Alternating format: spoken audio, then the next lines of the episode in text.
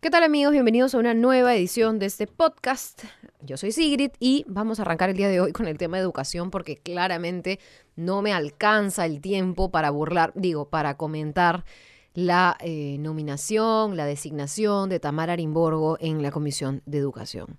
Es más, la otra vez puse en mi Twitter, eh, o no en mi Twitter, creo que en mi Instagram, Comisión de Constitución, me equivoqué, no sé, como ya siento que es un poco más de lo mismo todo, me, me confundo, pero eh, hoy día conversaba con el ex congresista Daniel Mora, quien fue uno de los creadores de la ley universitaria, que dicho sea de paso en su momento fue presidente de la Comisión de Educación, y me dijo algo muy cierto, ¿no? Porque estábamos revisando los perfiles de eh, quiénes van a ser cabeza de comisiones en el Congreso. Ustedes saben que cada comisión tiene un presidente. No es el que decide por la comisión, porque evidentemente las comisiones eh, someten todas las cosas que discuten a voto, entonces son democráticas, etcétera. Pero, pero igual es como el representante de la comisión em, y se supone que es quien lidera, es quien pone la agenda de la comisión a discutirse el día en el que se encuentren, se reúnan. Entonces sí tiene, digamos, algunas prerrogativas interesantes, importantes el jefe de comisión. Pero eh, lo que conversaba, y al punto, al grano, con eh, Daniel Mora, era que en realidad Fuerza Popular estaba yendo a la guerra. O sea, realmente todos los representantes, bueno, ustedes podrían decir, Sigrid, todos los representantes de Fuerza Popular son bastante confrontacionales, son bastante belicosos, van siempre a la guerra cuando se trata del Ejecutivo y de otras propuestas que valgan la pena. Pero en particular, los congresistas a los que les han asignado alguna comisión son los peores. O sea, de verdad, de verdad. Porque y me refiero a asignado a comisión, me refiero a presidencia de comisión. O sea, quienes están ahorita de presidentes de comisiones son los más confrontacionales. Milagros Salazar, que ahora está de vocera, que fue en su momento también eh, integrante de la Comisión de Educación, ha sido una de las que le dijo malnacido, me parece, el presidente eh, Martín Vizcarra en los chats La Botica. A ver, son personas que ustedes las ven y ya, pero después las escuchan y wow. Eh, entonces, nada, estemos preparados porque algo que decíamos es, el Fujimorismo se está yendo a la confrontación, va a empezar a jugar e ir a la guerra hacia, hacia nada, hacia la discusión eterna, inservible, que termina en cero. Como cuando se pelean, ¿no es cierto?, más de 12 horas en un debate en el Pleno del Congreso, se quieren dar hasta de golpes y finalmente no se aprueba nada. O se aprueba entre gallos a medianoche, cualquier cosa que no era lo que realmente la gente esperaba. Entonces, Ahí es donde tenemos que estar más alertas y en cuanto a educación, con mayor razón aún, con mayor razón aún. Yo les quiero contar, ya que estamos hablando de este tema, un episodio. Ocurrió el día de ayer, no sé en qué momento escuchen este podcast, pero en mi caso, en este momento que estoy grabando aquí, eh, sentada, ¿no es cierto?, cómoda, habiendo tomado un cafecito, les cuento que esto ocurrió ayer. ¿Qué ocurrió? La universidad Inca Garcilaso de la Vega, una universidad bastante cuestionada, con autoridades desde hace años bastante cuestionadas, eh, ha tenido elecciones, elecciones internas. Eh, en realidad, quien se ha reelegido como rector es una persona, y ustedes reconocerán seguro el nombre o le sonará, que ya lleva 15 años en el cargo de rector. Realmente 15 años. Eh, este señor, llamado Luis Cervantes Liñán, podrá entonces seguir siendo rector de la UIGB hasta el 2024.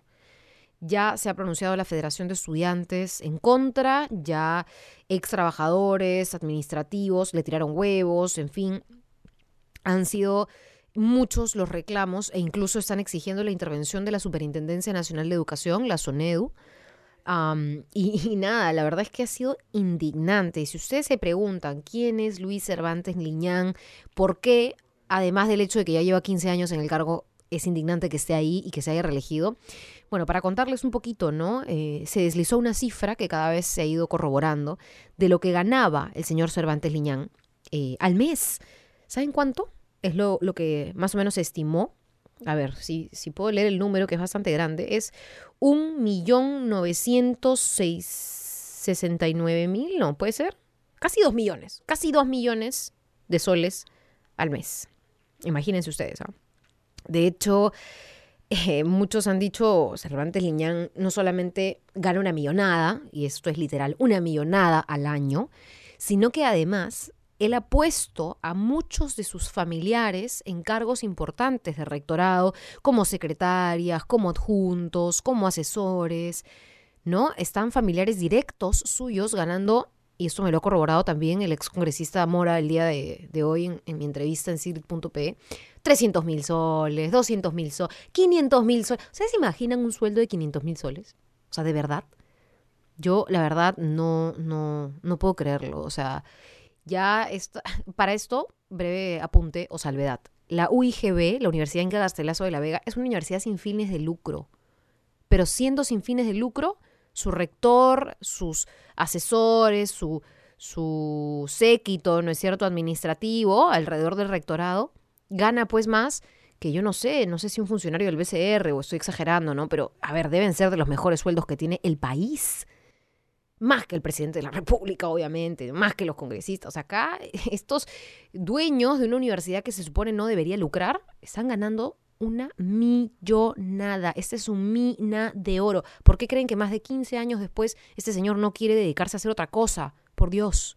O sea, realmente es bárbaro. Y claro, cuando le preguntan, Cervantes Liñán dice, no, no puedo decir cuál es mi sueldo porque es una cosa muy reservada. Lastimosamente lo único que puedo decir es que gano el promedio de los rectores. Qué mentira, pues. Qué mentira, porque además su sueldo en su momento fue confirmado por el ex gerente general de la universidad, que se fue. ¿No es cierto? Imagínate. Más de 200 millones de soles de la institución se, habían, se habrían ido a las arcas de Luis Cervantes Liñán. Es una barbaridad. ¿Y por qué les comento esto? No? Por eso decía que les iba a contar un caso que había ocurrido ayer, que era la reelección de este señor. Bueno, porque esto es, esto es el trabajo de, de las instituciones educativas, esto es el trabajo que no solamente debiera estar haciendo el Ministerio de Educación y las UNEDO, sino que los congresistas que ven temas educativos deberían parar el ojo, la oreja, todo. No sé cómo, cómo sería parar un ojo, pero me entienden, ¿no? Eh, deberían estar atentos, estar mirando estas cosas muy de cerca. Entonces, es increíble, es increíble porque ahora Tamara Arimborgo, ¿ustedes creen que va a tener esto como, como agenda? Ahora nos preguntamos cuál va a ser la agenda de la congresista Arimborgo en medio de esto. Y, y bueno, nada, en verdad preguntándonos eso, la primera cosa que se nos venía a la mente era qué ha hecho que la señora Arimborgo sea conocida hasta ahora como congresista. Ustedes me dirán, algunos dirán en sus casas o donde sea que escuchen este podcast, no, la verdad es que ni la conocía, ni su nombre me sonaba. Ok, a ustedes los comprendo totalmente, porque si no fuera por las barrabasadas que dice, yo tampoco la conocería por algún trabajo o proyecto o propuesta interesante. Pero, lamentablemente, yo, como muchos más que sí conocemos, ubicamos su nombre, la congresista Limburgo se ha hecho famosa desde que entró al Congreso por sus frases. Frases que no son o no parecen ser de alguien como ella se jacta, ¿no? Profesora, docente, abogada, en fin. La señora Limburgo es la que dijo, y acá sí de repente harán la hilación, que la eh, ideología o la mal llamada ideología de género daba cáncer y daba sida. En realidad estábamos hablando o sea, ni siquiera de algo que ella dijo como declaración, que se le escapó, que dijo de repente en, una conferencia de prensa. No, no, no, no, no. La señora Arimborgo presentó un proyecto de ley para excluir la currícula educativa del enfoque de género. Y ahí, en su proyecto de ley, un proyecto de ley es casi, casi pues como una, no sé, una mini tesis, ¿no? Es, es un planteamiento que luego se va a convertir en ley, por Dios. Y ahí precisamente ponía la ideología de género o el enfoque de género da cáncer y sida, ¿sabes? Una barbaridad, ¿no? De, de, los creadores de, leer Causa Alzheimer, viene esta señora a, ponernos esas cosas en un proyecto de ley, a decir que el sexo solo sirve para reproducirse, no eh, por placer, ¿no es cierto? O sea, la señora Limborgo, no sé, no sé si tendrá hijos o no, pero ahí ustedes pueden contar la cantidad de veces que habrá tenido relaciones sexuales, me imagino, si habla con el ejemplo. Eh, perdón que les diga algo tan íntimo, pero es que ella solita ha dicho eso. Ella salió a decir, el sexo no puede ser, no puede nadie tener sexo por placer, eso está mal. Acá el sexo es por la reproducción, ¿no es cierto? Y en aras de la reproducción de la especie humana. Dios mío, siento que estamos siglos atrás cuando lo escucho.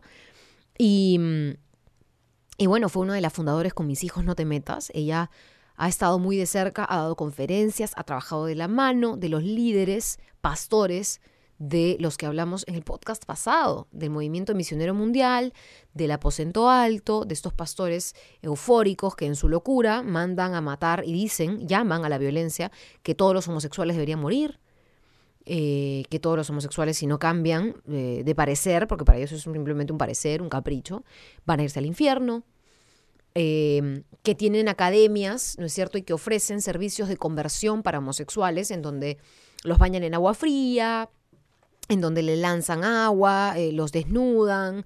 Em, a ver, te estoy tratando de recordar un poco más el testimonio de, las periodistas de investigación que se infiltraron en estas dos, entre comillas, mal llamadas iglesias, eh, que en realidad son sectas mafiosas que, lucran con la fe de la gente y abusan además de las personas de manera física y psicológica. Eh, y a través de estos rituales, exorcismos, les recetan, como si fueran médicos, hormonas para intentar volverlos más hombres o más mujeres. Eh, los insultan y los humillan. O sea, es, es, una cosa de locos.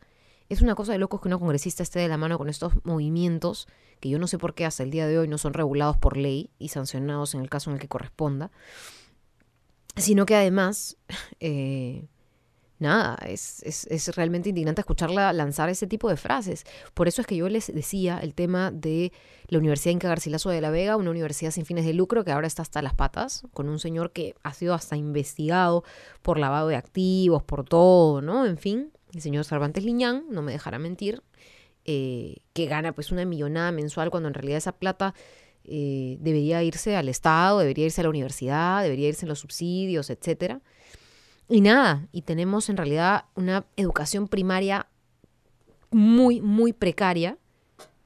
Quería ver cuánto, cuánto iba de tiempo porque tampoco quiero cansarlos, pero una educación primaria realmente penosa, donde no se ha respetado la reforma meritocrática dentro del magisterio para los docentes. Recordarán ustedes, tuvimos una huelga de docentes muy fuerte hace unos años que paralizó la ciudad en muchos puntos y eh, yo no sé, pero esto podría nuevamente alzarse, podría ser nuevamente un reclamo. ¿Ustedes creen que alguien fuera del Ejecutivo, hablemos del Congreso, ¿ustedes creen que alguien como Tamara Arimborgo va a lidiar con ese tipo de reclamos, con ese tipo de demandas? ¿Va a poner ese tipo de temas en agenda? Cuando su única agenda como congresista ha sido decir barbaridades y además eh, exhortar a, a la violencia, al odio, al con mis hijos no te metas. O sea, realmente Incluso si ustedes creen que aquí uno no debería eh, estar promoviendo ciertos contenidos, estuvieron a favor de con mis hijos no te metas, ok, podemos discutirlo en, otro momento. Yo estoy siempre abierta para entender e intentar hacer llegar el mensaje en el que todos somos humanos, todos tenemos los mismos derechos, todos tenemos los mismos deberes y todos debemos en esos deberes respetarnos. Respetarnos siempre y cuando no nos hagan daño. Y yo creo que ahí es donde tenemos que empezar a entender que todos tenemos que ser ciudadanos de un mismo país, de un mismo mundo. Y una cosa es respetar eso y promover el respeto, y otra cosa muy distinta es escuchar que una congresista de la República salga a decir barbaridad, estupidez y media. Porque ahí es un tema de, yo no sé en qué lugar la formaron a la congresista Arimborgo, pero claramente alguien que ha estudiado no puede salir a decir, ¿no es cierto?, que tal o cual cosa causan el, el cáncer, el SIDA, o sea, ni siquiera sabe qué es el SIDA, no sé, a mí ya me, genera asco todo esto porque, a ver, es un insulto incluso a las personas que padecen tantas enfermedades, no se merecen eh, en realidad este tipo de representantes, entre comillas representantes. Pero bueno, en medio de eso también está la reforma eh, de los colegios, la reforma magisterial y en el tema educativo, bueno, siempre se ha pedido incrementar el porcentaje del PBI a que esté acorde o a nivel de ese porcentaje en otros países para construir más escuelas. ¿Qué es lo que pasa? ¿Y por qué ustedes escucharán mucho desde la izquierda? Algo que yo comparto, por supuesto. Em, del rol del Estado y el rol subsidiario del Estado. Lo que pasa, y, lo aplico yo a la educación, porque creo que aquí el tema de fondo, más allá de incrementar el presupuesto y todas estas cosas que les estoy diciendo que también deben hacerse, está un tema, digamos, ligado a la reforma, por no decir incluso hasta el cambio de constitución que yo creo este país se merece. Porque en realidad lo que le dice la Constitución al Estado es que el Estado no puede hacer absolutamente nada en aquel lugar en el que la empresa puede hacer algo. O sea, el, Estado no puede ir a construir un colegio en donde no hay colegio si es que hay una empresa que lo puede hacer. Entonces tiene que esperar a que la empresa lo construya. ¿Me entienden? O sea, es, es brutalmente cruel, yo creo, ese concepto. Lo mismo en un establecimiento de salud, en un hospital. Si hay una empresa privada ahí, el Estado no puede entrar a poner ahí un hospital, una escuela o lo que fuere, eh, e intentar ofrecer mejor servicio. O sea, imagínense que eh, así de pies y de manos está amarrado el Estado. Lo mismo ocurre con los conflictos sociales o medioambientales. El Estado siempre tiene un papel subsidiado, un papel secundario en todo esto frente a la empresa privada. Y eso es lo que nos preocupa muchísimo cuando hablamos en temas de educación. Porque muchos de ustedes me dirán, bueno, sí, pues, pero es que el Estado es corrupto y nadie confía en el Estado. Pero cuando tú tienes el Estado con posibilidades de hacer algo versus el Congreso que boicotea todo y versus la empresa privada que simplemente ponen aprietos a la gente sin darles información, contaminando, o simplemente no ofreciendo lo que podrían ofrecer o lo que se comprometieron a ofrecer, entonces, ¿qué te queda?